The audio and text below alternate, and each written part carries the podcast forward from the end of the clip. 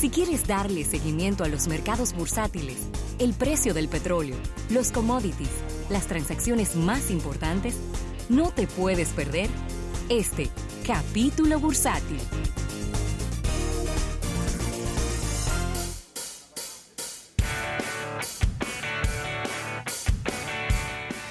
Bien, agradecer a nuestros amigos del Banco Popular, Banco Popular a tu lado siempre. Recuerden que el próximo 6 de diciembre estaremos en vivo en Autoferia Popular. Ahí sí, Estaremos en vivo. ahí sí. Creo, si la memoria no me falla, Ravelo, ayúdame ahí. El día 3 es uno de los días más esperados porque estaremos develando la tasa Sí. que el Banco Popular estará presentando para este año, tanto para préstamos individuales como para préstamos comerciales en esta autoferia popular. Ravelo. Totalmente, totalmente. Y bueno, ya le, le- ya le comentábamos que mañana vamos a estar desde Jumbo Agora Mall en, un programa especial para comentarles todas las ofertas que tiene Jumbo en el Black Friday. Así que eh, mañana es un buen día para que usted escuche, y creo que inclusive desde hoy, Rafael, desde hoy ya hay especiales en, en Jumbo eh, de Agora Mall. Así que muy atentos, ¿no? Porque usted puede ahorrarse un buen dinero. Sí, mira Ravelo y, y esta es una información más política que económica, pero debemos de destacarla y es que Luis Lacalle Pou está liderando los escrutinios ya para la presidencia de Uruguay. Y no que había Dicen- que un empate técnico ahí. Supuestamente Y ahí no hay segunda vuelta. eh, déjame ver, se- según Digo, no sé, estoy preguntando porque yo Sí, de Uruguay sé tanto como de la ingeniería química, ¿no? No, e- es, él es el vi- virtual ganador, según estoy Ya. leyendo aquí de las elecciones, así que Uruguay, de manera, de manera democrática, tiene a su nuevo presidente, un hombre muy joven, el señor Luis Lacalle Pou, Qué bueno. que, que termina la, diríamos que con una coalición de partidos, termina, el medio de izquierda también, termina, ¿Cómo? que eso está de moda, termina esta hegemonía que tenía el Frente Amplio de, Y el Frente Amplio de allá es parecido al de aquí. bueno, tú sabes que tiene la secuela de, ¿cómo se llama este señor? Que después se metió a filósofo, que fue presidente de, de Uruguay, el señor que es bastante... Ah, tú dices. Ay, Dios mío, que sale, él sale en muchos memes. Es La gente no respeta Es a nadie, señores. No, Viene no. faltándole respeto a ese señor. Sí, sí, a, ese sí, señor a ese señor que fue presidente de Uruguay. Así que, nuevo presidente en Uruguay, nos gusta esto, que eh, pasen estas elecciones sin dolores de cabeza. Y José Mujica. José Mujica, Pepe Mujica. exactamente. Recibo muchos memes de él. Sí, sí. y sí. muchas frases que no es él que la dice también. Pero claro, tú sabes que eso es así. ¿eh? Así que, nada, felicidades visto- a los uruguayos. Yo he visto, yo he visto muchas frases que le han, que le han, que han, que han puesto de que, que la- las ha dicho Albert Einstein y, y no son de él. Y lo voy a decir aquí. Cuidado, hombre, que nuestro programa no Yo no sé si tú estás de acuerdo o no. Tú Hombre. que has comido mucha carne en esta vida. La mejor carne es la uruguaya, no la argentina. Por- pero por mucho. Eso es lo que dicen. Pero le Eso es lo saca, que dicen los, que- los expertos. pero le saca la milla. Pero los argentinos dicen que no. Bueno, porque sabes ¿Eh? cómo Los argentinos dicen que no. Tú sabes que cómo no es. hay para ellos. Ni los brasileños lo alcanzan en carnes. Dicen, lo, dicen los argentinos. No, ¿no? no, ¿qué va? Pero esa carne uruguaya. No, no, no. Eso es- olvídate de eso, lo mejor, lo mejor de lo mejor. Exquisita. Lo que pasa que, claro, obviamente, los argentinos ti- no tienen una carne mala, es una carne de muy buena calidad. No, un ganado vacuno. Pero, pero no. Yo le pregunté a un brasileño, Saben de eso. brasileño, Saben de eso. ¿cuál es la mejor carne del mundo? Y me dijo, la uruguaya. Una picaña de uru- uruguaya. Mira, se te deshacía en la boca, Rafael. Me Se te deshacía en la boca. Ese brasileño hay que Yo tengo la Hay que llevarle un esperanza. chivito de la línea. Yo tengo la esperanza de algún día regresar a ese restaurante en Sao Paulo. Ey, eso es lo claro. ¿no? Barbacoa se llama. Y dicen ellos, Carne, carne. dicen ellos que es la mejor churrasquería del mundo. Ese restaurante. Que Fuego de Chao viene siendo como una fritura delante de ¿Qué? ellos. Sí. Ey, Fuego de Chavo es mi favorito. Sí, bueno, pero El ellos dicen que. ya, imagínate tú, si ellos dicen que Fuego de Chavo es una fritura delante de ellos. Hay una mesa que yo eh, me puse a contar la variedad de postres. 42 42 postres. diferentes. Una cosa espectacular. No, pero eso es para ir varios días. ¿Por qué? No, Varios imagínate días tú, pero imagínate, más-. ¿tú crees que tú necesitas más opción de ahí? 42 postres. Así mismo. Pero bueno, mira, eh, una, una noticia que yo pensé que nunca iba a leer, y es que Intel le está perjudicando a los fabricantes de computadoras portátiles, ¿Por qué? porque ahora mismo no tienen, ellos no tienen eh, chips, ¿Qué? ellos se le acabaron. ¿Se agotó? Yo no sé qué fue lo que pasó. Ay, Dios mío, pero una oportunidad para la Las acciones- Digo, eso no es tan sencillo, por eso por contrato. Las acciones de Intel están a la baja después de que tanto Dell como HP dijeron que ellos no pudieron lograr los objetivos de ganancias y de ventas en el trimestre porque no había sufi- suficiente microprocesadores para sus computadoras por parte de Intel. Bueno. Las acciones de AMD, que es su principal competidor, ¿verdad? han aumentado bastante en lo que va de este año, precisamente a propósito de lo mismo. Cuando a Intel le va bien, a AMD no le va muy bien. Y viceversa. Bueno, yo te voy a decir lo siguiente, sin profundizar mucho en lo que pasó, en lo que ocurrió, en, en, en cuáles fueron los, los factores que llevaron a esta noticia tan trágica, van a rodar las cabezas en Intel.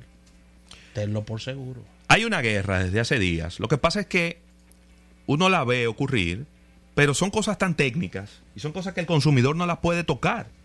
Porque ¿quién ha visto un microprocesador? Yo hago esa pregunta todos los años en mi clase. ¿Quién ha visto un microprocesador en una computadora? Y levanta la mano dos personas. De un curso de 30 levanta la mano dos personas. Nadie nunca ha visto un microprocesador. No. Porque eso es algo que está dentro de una computadora pegado a un motherboard. De Nadie Intel, lo ve. de Intel solo se conoce el sticker que ponen afuera de la Sin embargo, ellos han sido muy exitosos vendiéndole a la gente que si la computadora tiene un pr- procesador de Intel, es mejor, es más rápida. Sin embargo, en los últimos tiempos, AMD, que es el nombre de, su principal competidor, ha ido mejorando, tiene cada vez procesadores más rápidos, tienen procesadores más económicos y entonces mira cómo están las acciones de, de Advanced Micro Devices, que es el nombre de esta empresa. 1.08% por encima de lo que costaban en el día de ayer. Y en lo que va del año, mira, ya eh, por el mes de octubre, eh, las acciones costaban 33 dólares con 12 centavos y hoy están en 39 con 41. Es decir, que van muy bien, con una tendencia muy positiva hacia arriba. Así que Intel, Rafael, en una situación que nunca nos hubiéramos esperado. De verdad que no, esa no la no las vimos venir. Pensábamos que inclusive ellos siempre han tenido bien amarrada, sobre todo en Asia, sus temas de producción. Y de verdad que la noticia, como bien decías al principio de tu comentario, son de esas informaciones que tú nunca piensas leer. Mira, Ravelo y, y China tiende un ramo de olivo en su guerra comercial con los Estados Unidos. Se pareció mucho aquí. ¿Eh? Ese titular se parece mucho a República Dominicana, Ravelo. Así ¿Y que cuántos ramos de olivo que ellos se van a atender? Al final van a tener que llamar a alguien para que recoja todos esos ramos del piso.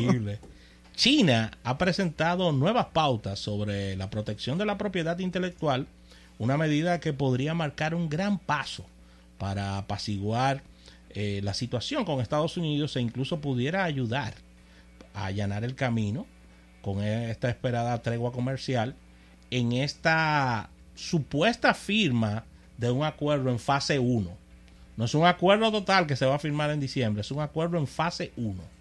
El anuncio de Beijing el día de hoy fue con breves detalles y con un ramo de olivo en las manos, ya que el país eh, indicó que pudiera estar introduciendo protecciones de propiedad intelectual mucho más fuertes para endurecer los castigos a quienes las infrinjan. Recuerden, traduciendo todo esto, recuerden que China tiene, tiene un posicionamiento que le ha tomado años desmontar, de que en China todo se falsifica, Ay, sí. todo se le hace una réplica, Ay, ay, ay. todo se, se, se, se le hace el doble y los, y los inversores no reciben nada a cambio. Bueno. Entonces, Estados Unidos de las, diríamos que de las reglas más fuertes que ellos quieren que se implemente por parte de, de Asia es desmontar ese gran negocio que tienen los chinos de hacer todo, pero que no es original. Así de sencillo. Señores, en China tú puedes ir y ver en la calle circulando normalmente un BMW que no es BMW. Y tú dices, oh, y ese carro es idéntico a un BMW, pero no lo es. Es una versión asiática china del BMW, pero BMW no recibió ni un peso por eso. Sí. Ni un peso, y es el mismo carro. Con buena calidad, pero falsificado. Sí. O, o- o réplica, como tú quieras llamarle, pero, pero ahí hay un tema de, Sí. de- Ajá, y los relojes. Y la cartera. Ay, Dios. Y los zapatos. Y la ropa. Acuérdate que fuimos a Nueva York, al barrio chino. El blanco. El FBI te tiró. Mira, yo te voy a decir algo. Yo fui a China, en Hong Kong, una calle, que hay como una, como una, una carpa enorme. Y ahí te venden todas las réplicas de todo lo que tú quieras. Todas las réplicas de lo que tú quieres. ¿Y tú te crees que el, el- el que fabricó ese artículo está contento? De que le hagan una réplica. Nada. No puede estar contento porque no está recibiendo un Nada peso contento. de nada de eso. Y hay réplicas de tanta calidad que a, a los mismos técnicos de las marcas le, le toma minutos, horas en ver que no es el original. As- ahí han llegado los chinos, ¿eh? Ahí de lejos. Un amigo nuestro fue a llevar un, un Cartier a reparar que pensaba que era original. Y después de hora y media el técnico le dijo, mira, ¿Dónde tú compraste ese reloj? No, no, él, no, él no le dijo que era falso. Sí. La ¿Dónde tú compraste ese reloj? No, ese reloj me lo regalaron. Eso fue un regalo, un regalo de un jefe mío, dice él. Luego de una exhaustiva revisión, nos hemos dado cuenta de que no es original. Pero fue una hora y media después que se lo dijeron. Con el reloj con las cuatro gomas para arriba. O sea que ya tú sabes lo bien hecho que estaba, que el técnico le tomó más de una hora darse cuenta de que no era original. Bueno, Rafael, y la verdad es que si yo me fuera a sacar la loto así como yo predije que esto iba a ocurrir, No te olvides de mí. ¿eh? Toys R Us está de regreso. Ahí, el retorno del Jedi. Acaban de abrir dos tiendas nuevas de Toys R Us al público. Es inevitable que vuelva. Una de ellas eh, abre este sábado. Diablo, pero ¿por qué sábado? Y no pudieron adelantarla un Un chingo. día como incómodo, porque que Black Friday mañana. Bueno.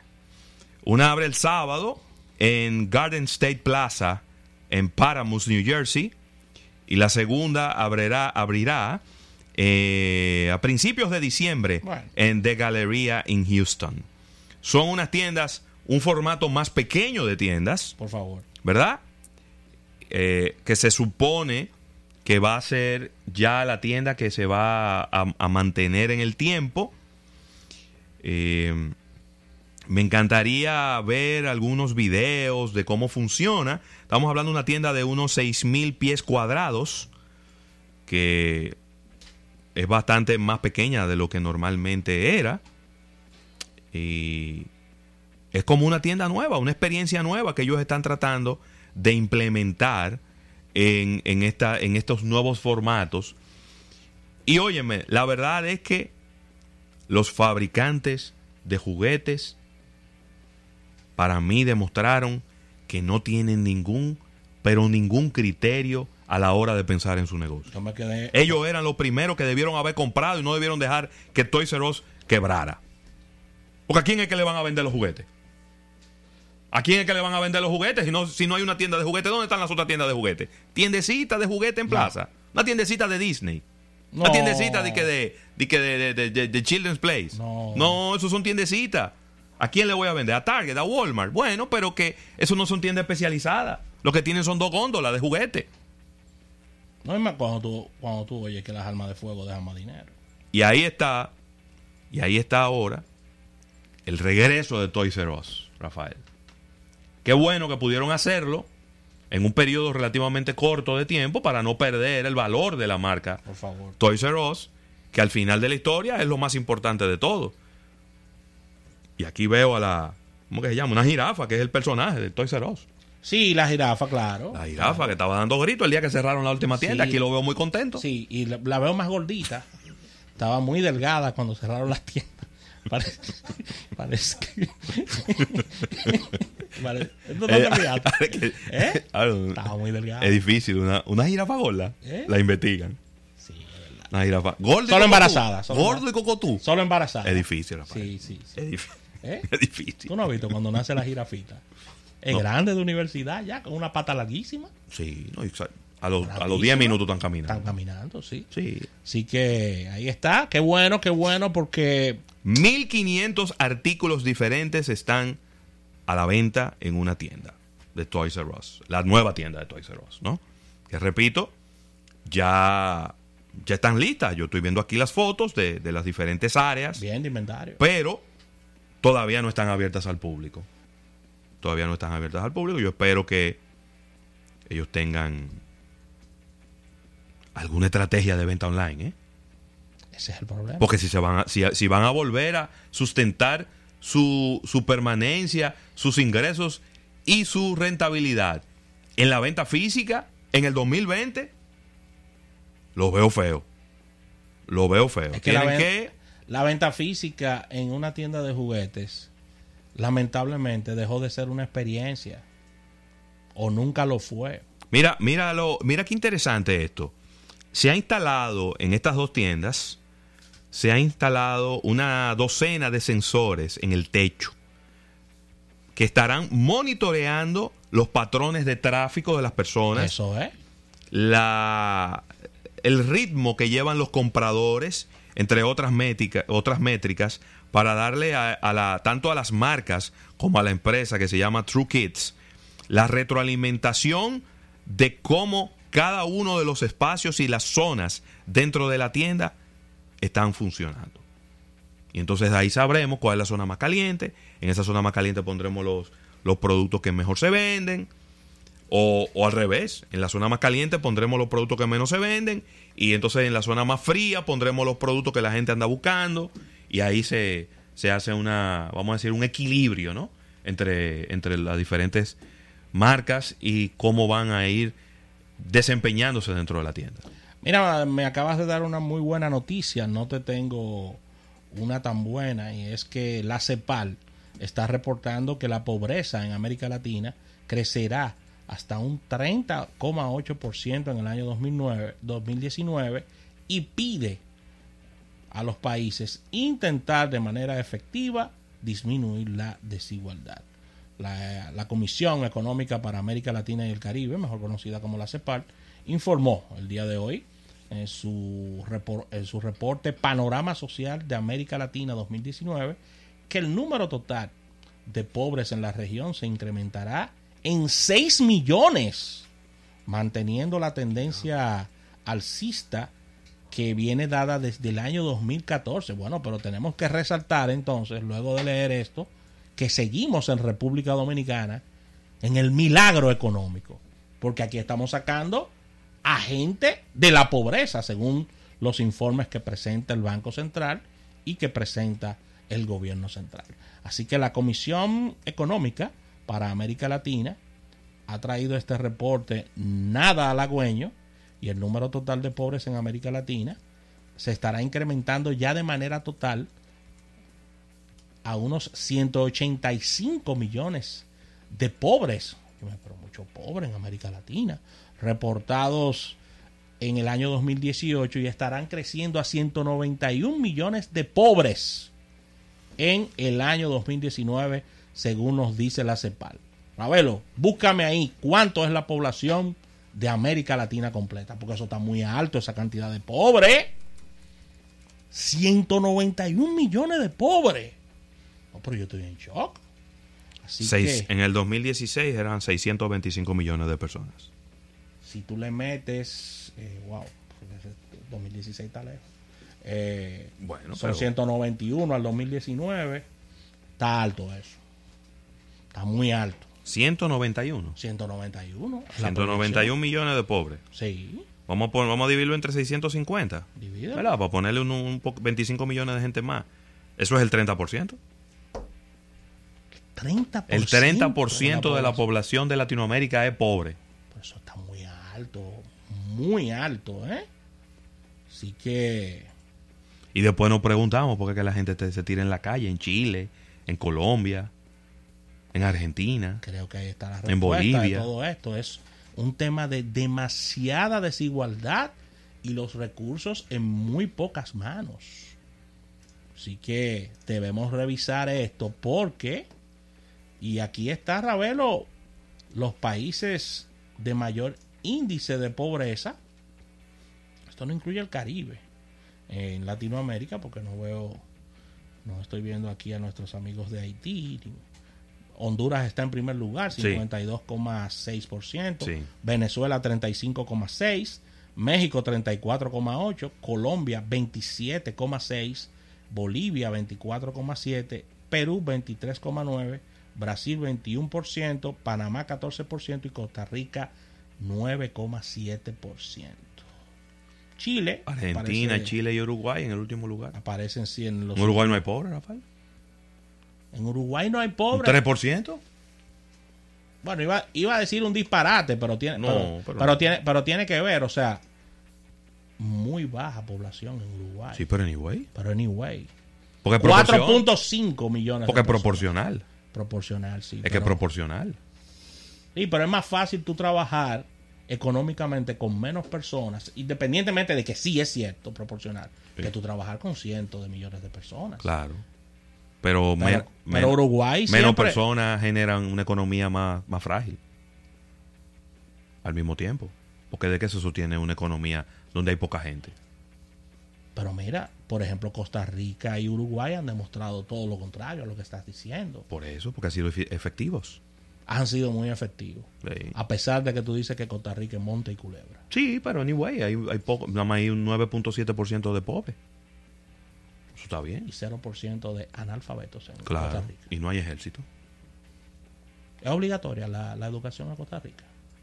Una pregunta que lanzo. No, no sé. Es posible, pero no, no tengo el dato. No, no, no sé. Lo que creo que sí es obligatorio. No, no, no, no es en Costa Rica que el inglés es obligatorio. No, no. Así que, señores, lamentable esto, no sabía de verdad, estoy en shock con este informe de la CEPAL. Vamos a agradecer a nuestros amigos del Banco Popular, Banco Popular a tu lado siempre. Al retorno venimos con innovación al instante. Esto es almuerzo de negocios hasta las 3.